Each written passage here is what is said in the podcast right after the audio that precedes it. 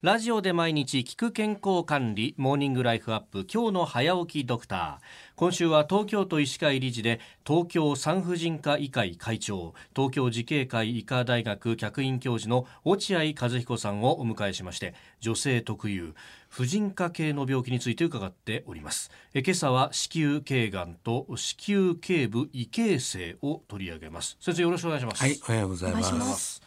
あの子宮がんじゃなくて子宮頸がんなんですねそうですね。あの大きくあの子宮にできるがんっていうのは2種類あります。はいはい。今お話の子宮頸がんというのは子宮の出口のところにできるがんでございまして、はい。もう一つは子宮の奥の方にできるがん、子宮体が体ん、子宮内膜がんっても言いますけども、あの大体大きくこの2つがあるあるわけです。はい。今日あのお話しする子宮頸がんっていうのは、ええ。最近特に若い人ですね。20代から30代ぐらいの人に非常に増えているがんの一つなんですね。で、まあ、大体年間あの1万人ぐらいえが1万人んの患者さんがいらっしゃいます。でこのうち3,000人ぐらいの人が亡くなってるっていうそういう実実態があるんですね。へえ三千人亡くなる、はいはいそ若くしてってことですよそうですね。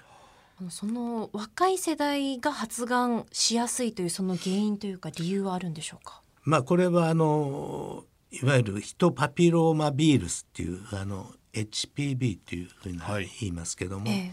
ーこれの感染ということとこの発がんっていうのが非常に関係しているということが分かってきているわけですね。でこの HPV っていうワクあのウイルスは、はいあーいわゆる性交渉で感染します。うんただその感染しても普通の方は9割以上の方はその自分の力で免疫でこのウイルスを排除することができるんですけども、はいこのウイルスの感染が残った場合には、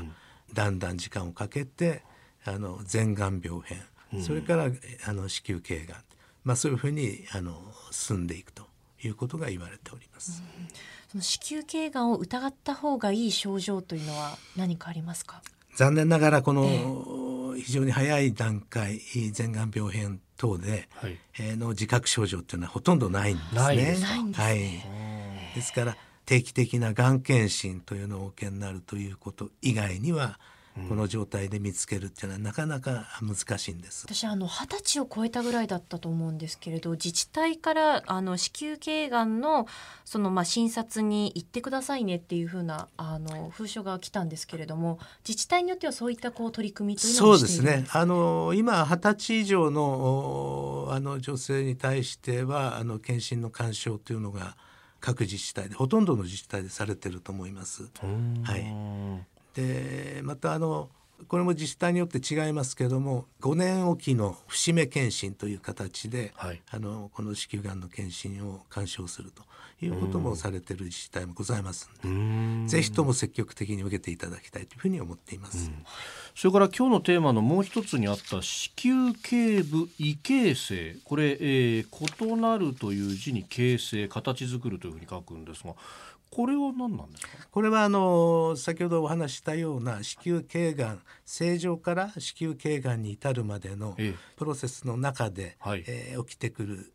広い意味で言えば前がん病変ですね。ほはい、ただその異形成の中でもいくつかの段階がありまして、はい。この段階はまだがんではないんで、正常に戻ってしまう人もたくさんいるんですね。え。軽い段階の異形成の場合には正常に戻る率も高い。えーですから治療の対象になる異形成っていうのは高度異形成って言いまして、はいえーそのがんに、えーまあ、限りなく近くなったような状態の場合にはあの治療をお勧めするとそういうことになりますね。